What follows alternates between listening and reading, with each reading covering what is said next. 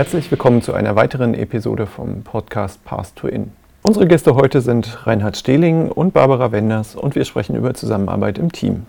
Bitte stellt euch kurz vor. Ist die Reihenfolge egal? Ja, ja du, du also. Also, ich bin Barbara Wenders, ausgebildet äh, zur Lehrerin für Grund- und Hauptschule und in den 90ern habe ich dann noch drei Jahre Sonderpädagogik dazu studiert. Ich bin, äh, ich habe das große Glück, dass ich in beiden Systemen lange gearbeitet habe. Einmal im Sonderschulsystem und zuletzt in der Primusschule. Erst war das die Grundschule Bergfidel. Und in dieser Primusschule habe ich bis 2018, also bis zum letzten Jahr, jeden Tag gearbeitet. Mit Freude bis zur letzten Sekunde.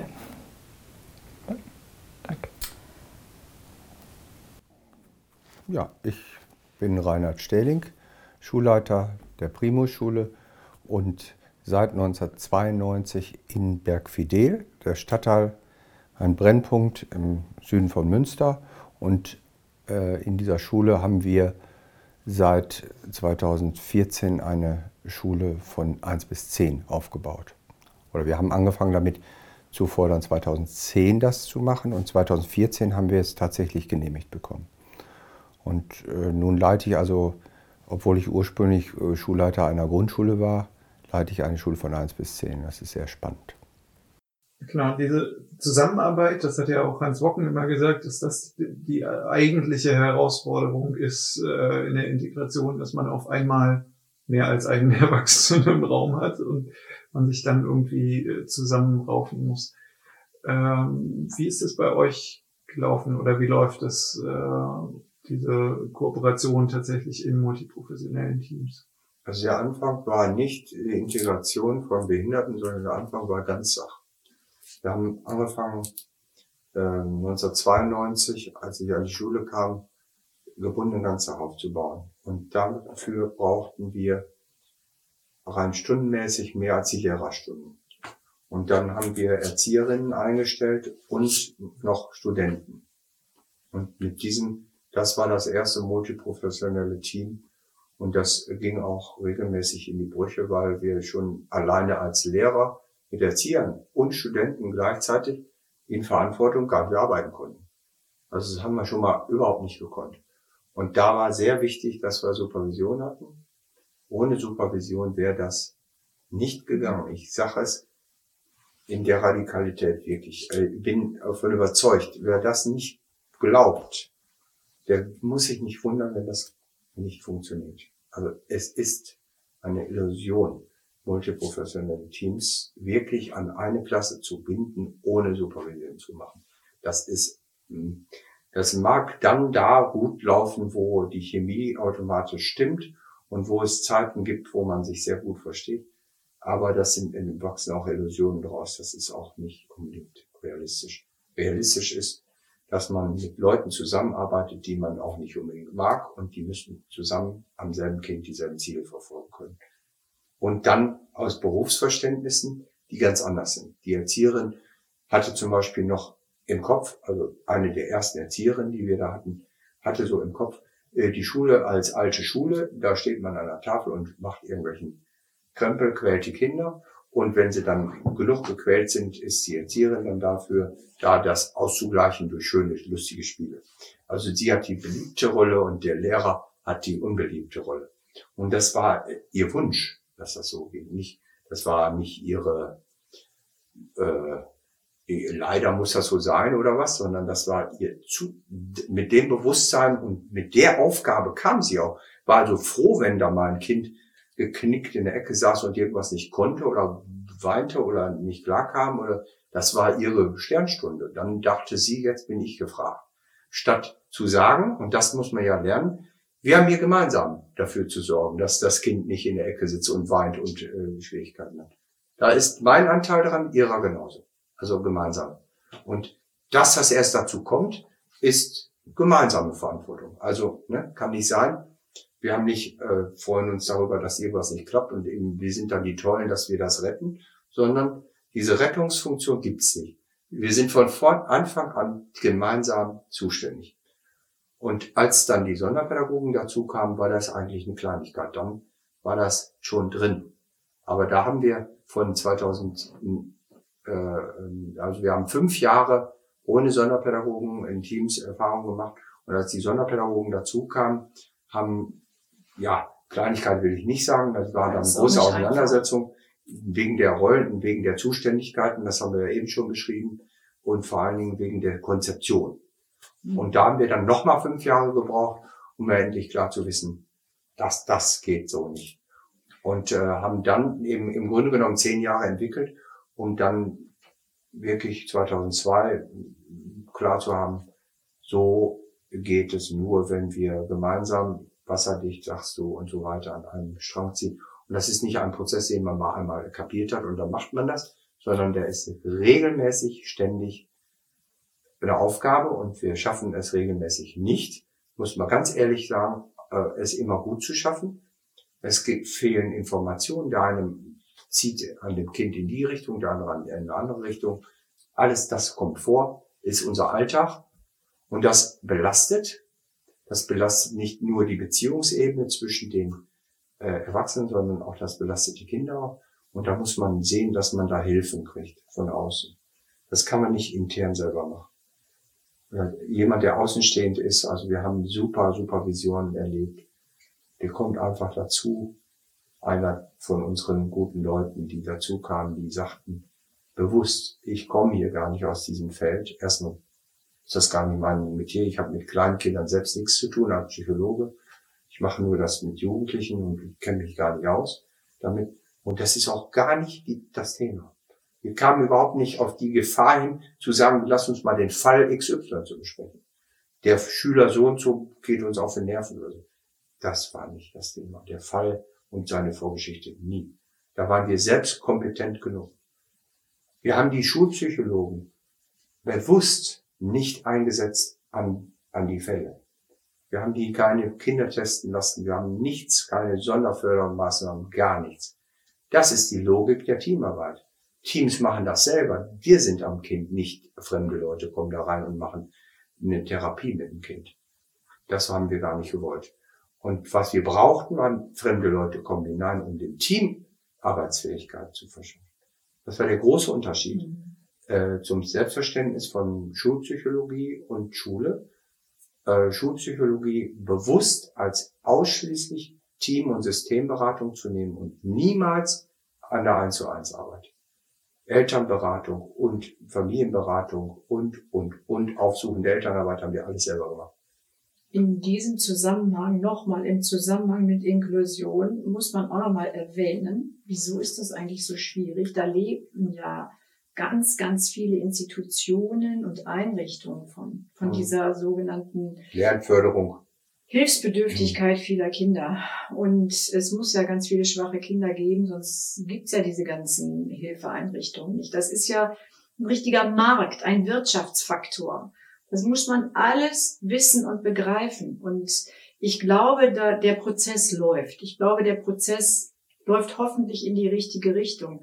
In meinen Anfängen der Sonderpädagogik, also in den 90er Jahren, da hatte ich immer das Gefühl, es gibt wirklich äh, so ein Denken, dass es tatsächlich äh, ein besonderes Kind ist und etwas nicht in Ordnung ist. Und dann müssen diese Kinder wohl passend gemacht werden oder man muss sie äh, wegsperren. Also so dieses Zeug. Aber so langsam, jetzt auch dadurch, dass Gymnasiale da dieses inklusive Modul machen müssen, ja, hoffe ich, dass es zumindest da ein paar positive Entwicklungen gibt die das, die die Festplatte äh, löschen, die seit 100 Jahren da ist und die mal neu bestücken. Also so kann das nicht weitergehen. Wir, das ist mir zum Beispiel auch aufgefallen. Ähm, es gibt ja das Netzwerk Blick über den Zaun. Wunderbar, super tolle Schulen. Da war ich auch oft unterwegs und ja, das ist insofern gut, weil man ganz viel voneinander lernt, aber das geht nicht ans Eingemachte. Es geht ja nicht an die Struktur. Ich kann ja in, innerhalb eines aussondernden Systems natürlich äh, den Unterricht immer besser machen. Aber wenn das wirklich eine Verbesserung wäre, der Unterricht, dann könnte es keine Aussonderungen mehr geben. Das ist meine Hypothese. Und deshalb freue ich mich, dass mittlerweile auch Langformschulen in diesem Arbeitskreis untergekommen sind, von 1 bis 13, weil ich glaube, das ist die einzig wahre Schulform, die wir brauchen. Da bin ich fest von überzeugt. In dem Arbeitskreis sind wir auch drin. Also wir sind auch Mitglied des, der Blick über den Zaun. Ja. Wir machen das da. Mein Bedenken wäre jetzt an der Stelle, äh, dass die natürlich äh, dann nicht alle an reformpädagogisch orientierten Schulen äh, arbeiten, sondern äh, tatsächlich bei uns ja auch äh, nach dem Bachelor beziehungsweise dann nach dem Praxissemester von den Schulen abgegriffen werden äh, und da als Vertretungslehrkräfte äh, arbeiten und eine Klassenleitung eben mal übernehmen. Ähm, Das ist das äh, finde ich durchaus problematisch. Also wenn Sie mit ein paar Stunden äh, an einer reformpädagogisch orientierten Schule arbeiten würden, würde ich sagen, ist in Ordnung, macht mal. Aber wenn Sie sich zu dritt eine Klassenleitung teilen, dann äh, finde ich, läuft da was schief. Aber was ist da jetzt problematisch dran? Also, entweder stellt man fest, das ist hier nicht die Pädagogik, für die ich mich habe ausbilden lassen und ich will Ja. das auch gar nicht. Das wäre doch schon mal was, dass man das einfach ablehnt.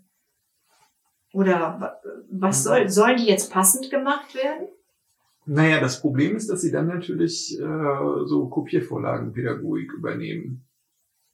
Ja, aber das, das, also du meinst, die hätten dann keine andere Wahl, als das so anzunehmen, weil sie alleine sind Sie passen sich äh, in, in das Ja. bestehende System ein und äh, machen dann halt Kopiererpädagogik, äh, weil ihnen das Sicherheit gibt. Hm.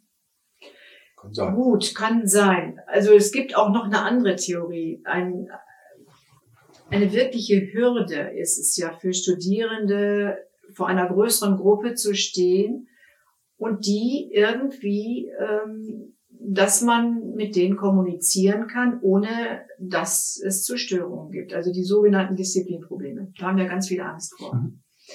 Und äh, eine Beschäftigungspädagogik mit ganz viel Papier kann einerseits dazu helfen, dass es weniger Disziplinprobleme gibt, aber nur wenn es, wenn die Schüler das zulassen, ne? sonst auch nicht.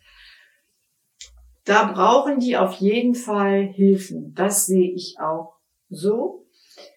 Ähm, deshalb hm, müssten die eigentlich alle in reformpädagogischen Schulen ausgebildet werden.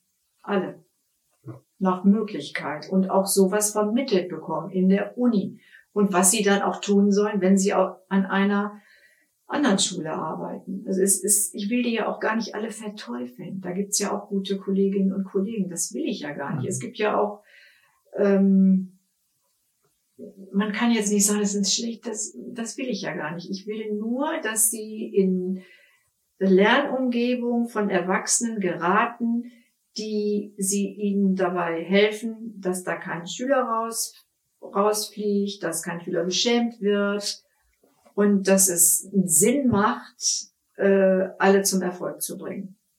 Und nicht den Selektionsauftrag in den Vordergrund zu schieben. Also das finde ich ist das Mindeste, was auch Uni vermitteln sollte, dass man sich dagegen zu wehren hat. Und es geht nicht darum, dass alle gleich dumm bleiben und dass wir keine Leistung mehr wollen. Nein, es geht um Bildung.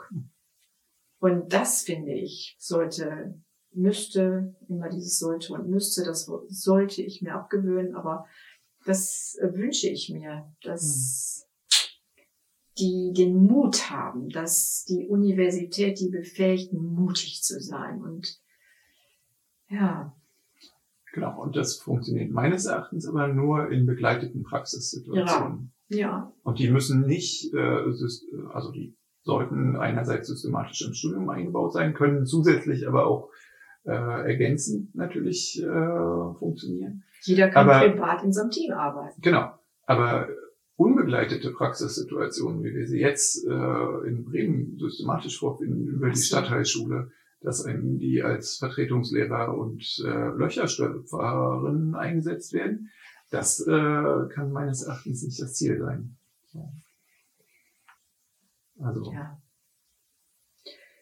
Ja, wir vervielfältigen die alten Strukturen, Ja. aber es ist auch eine kleine Minderheit von Schulen, die so arbeiten, wie wir das jetzt hier machen. Das Wir sind ich ja auch sehr, ähm, es muss uns ja vollkommen klar sein, wir haben Rahmenbedingungen, die sind im Versuchsschulcharakter, ne? eins bis zehn unter einer Leitung gibt's in Nordrhein-Westfalen nicht. Das ist eine Versuchsschule, weil die Grundschule immer von der weiterführenden Schule getrennt ist. Notenfreiheit bis achte Schuljahr, Hat jeder Vorschule Bielefeld. äh, aber eben sonst nicht normalerweise Mhm. oder ganz besondere Schulen. Dann die Altersmischung, sogar eine vier bis sechs, sowas in einem, also in derselben Klasse sind Schüler, die nach einem Lehrplan unterrichtet werden müssten, die, die, die eine andere Schulstufe sogar hat. ne? Also, in derselben. also es sind Rahmenbedingungen, äh, die andere Schulen ja auch gar nicht haben können. Ähm, dann ist die Frage, wie wertvoll sind diese Schulen, wenn sie als Modellschulen zwar dastehen, aber wir trotzdem für andere nur zum Staunen sind, aber nicht zum Nachmachen. Und das ist so, ähm, das Nachmachen ist, glaube ich, auch nicht unbedingt das Ziel. Also es geht darum, Haltungen zu beobachten. Und die Frage war ja auch, wovon haben wir denn jetzt viel gelernt? Also ich muss auch sagen, zusammenfassend, ich habe nicht so viel gelernt von übermäßig guten Schulen. Ich habe am meisten gelernt von Schulen, die auch nur mit Wasser kochen. Also die ganz normale Sachen machen. Aber die auch Dinge mutig anders machen. Wo man mal sieht, ach, so könnte man es auch machen, aber das will ich auf keinen Fall. Oder wo man die Nöte erlebt, wie das Problem gelöst wird dort. Also zum Beispiel eine, eine Montessori-Schule in Düsseldorf hatte, ich glaube, zehn Jahre lang eine 1 bis 4, hat das dann nach zehn Jahren aufgegeben und hat dann eine 1 bis 3 gemacht und die 4 alleine gestellt. Hm. Da sind Nöte hinter, die kann ich gut verstehen. Diese Kollegen kann ich schätzen, aber ich würde es nie so machen. Aber ich weiß, was da, ich ahne, was da für Gründe hinterstecken. Weil dieser Not ist ja diese, diese, das Schulsystem ist gegliedert. Und wenn ich nur eine Grundschule bin, dann habe ich dieses vierte Schuljahr als eins, was im Prinzip ähm, sehr viel schon teilt. Die Schwachen sind da meistens, wenn ich im Gleichschritt vorgehe, völlig überfordert. Das ist dann auch die Antwort der Hauptschulen. Hauptschullehrer, die diese Kinder dann übernehmen, sagen, ja, was ihr da im vierten Schuljahr gemacht habt, das können die am Ende unserer fünften noch nicht machen. Ne? Also das braucht einfach viel länger Zeit. Also was macht ihr da eigentlich in der vierten Klasse? Das ist ein Argument für mich, eben nicht die vierte Klasse abzugliedern, sondern die genau in der 1 bis 4 drin zu lassen, damit das eben nicht passiert. Damit ich nicht einen damit beschäftigen muss, was er sowieso nicht kann. Sondern dass ich die Differenzierung nach, äh, sagen wir mal, in die Richtung von einem Zweitklässler, das, was der Zweitklässler lernt im Zahlenraumbereich bis 100, die Grundlagen der Zahlraumerweiterung, das braucht der schwache Viertklässler mit Sicherheit. Das kann der ganz viel be- benutzen. Also ist mir das wichtig, die 1 bis 4 zusammenzulassen. Das wäre meine Antwort darauf. Aber ich kann nicht sagen, das machen die schlecht. Ich habe nur, indem ich das beobachtet habe, nochmal auch jetzt heute im Abstand nochmal was anderes darüber gelernt. Und es gibt tolle Gründe, was anders zu machen, als wir es machen. Und wir haben Aber- Kollegen gehabt, die kamen zu uns, die sagten, wir möchten es genauso machen wie ihr. Genauso. Wir finden das alles hundertprozentig richtig. Und wir werden das auch schaffen. Und ich freue mich, wenn dann Kollegen sowas von Feuer da drin sind und sagen, ja, ich kann nur gratulieren, macht es. Und wir hören dann nach Abständen von denen nochmal und dann sagen sie, ja, wir kommen gerne noch mal gucken, weil uns da doch noch einige Sachen unklar geblieben sind. Und das finde ich total, davon lernen wir auch sehr viel. Es kommt niemand zu uns, dem ich was erzähle und sage, so müsst ihr das machen. Ganz im Gegenteil. Ich bin eigentlich daran interessiert, wenn die Hospitanten kommen, zu erfahren, was in deren Köpfen vorgeht. Was haben die denn im Kopf? Was passiert da bei denen in den Schulen? Und äh, woran knabbern sie denn? Und die Fragen, die die stellen, Ja, die das bringen ist uns auch total weiter. interessant. Mhm. Also der Austausch muss sein. Mhm. Nicht irgendwas muss man von anderen lernen, sondern das ist eigentlich der Austausch. Die Möglichkeit, mit anderen Leuten weiter zusammenzukommen, die auch eine ähnliche Problematik haben. Was ist bezüglich der Teamarbeit noch wichtig? müssen natürlich Studierende auch lernen, letztendlich auch ein Team zu leiten, wenn sie später mal eine Klasse übernehmen. Müssen die in der Lage sein, alle Erwachsenen so einzusetzen und so zu organisieren, dass die alle effizient sich ergänzen und eine wasserdichte Kommunikation miteinander betreiben. Und, und das ist im Bereich zur sogenannten Inklusion ganz, ganz wichtig, dass da nicht ein Schulbegleiter ist, der macht irgendwas mit Kind XY, aber dieses Kind XY hat mit der anderen Lerngruppe nichts zu tun. Das ist, das sind wirklich keine guten Entwicklungen. Der Schulbegleiter äh, begleitet ein Kind, damit dieses Kind Zugang hat, Teilhabe, teilhaben kann und alle voneinander lernen. Und das ist natürlich ein Voneinanderlernen. Da ist nichts perfekt und nichts, so muss man es machen. Das muss man leben und wollen. Dann funktioniert das. Vielen Dank für das spannende Gespräch und auch vielen Dank fürs Zuhören.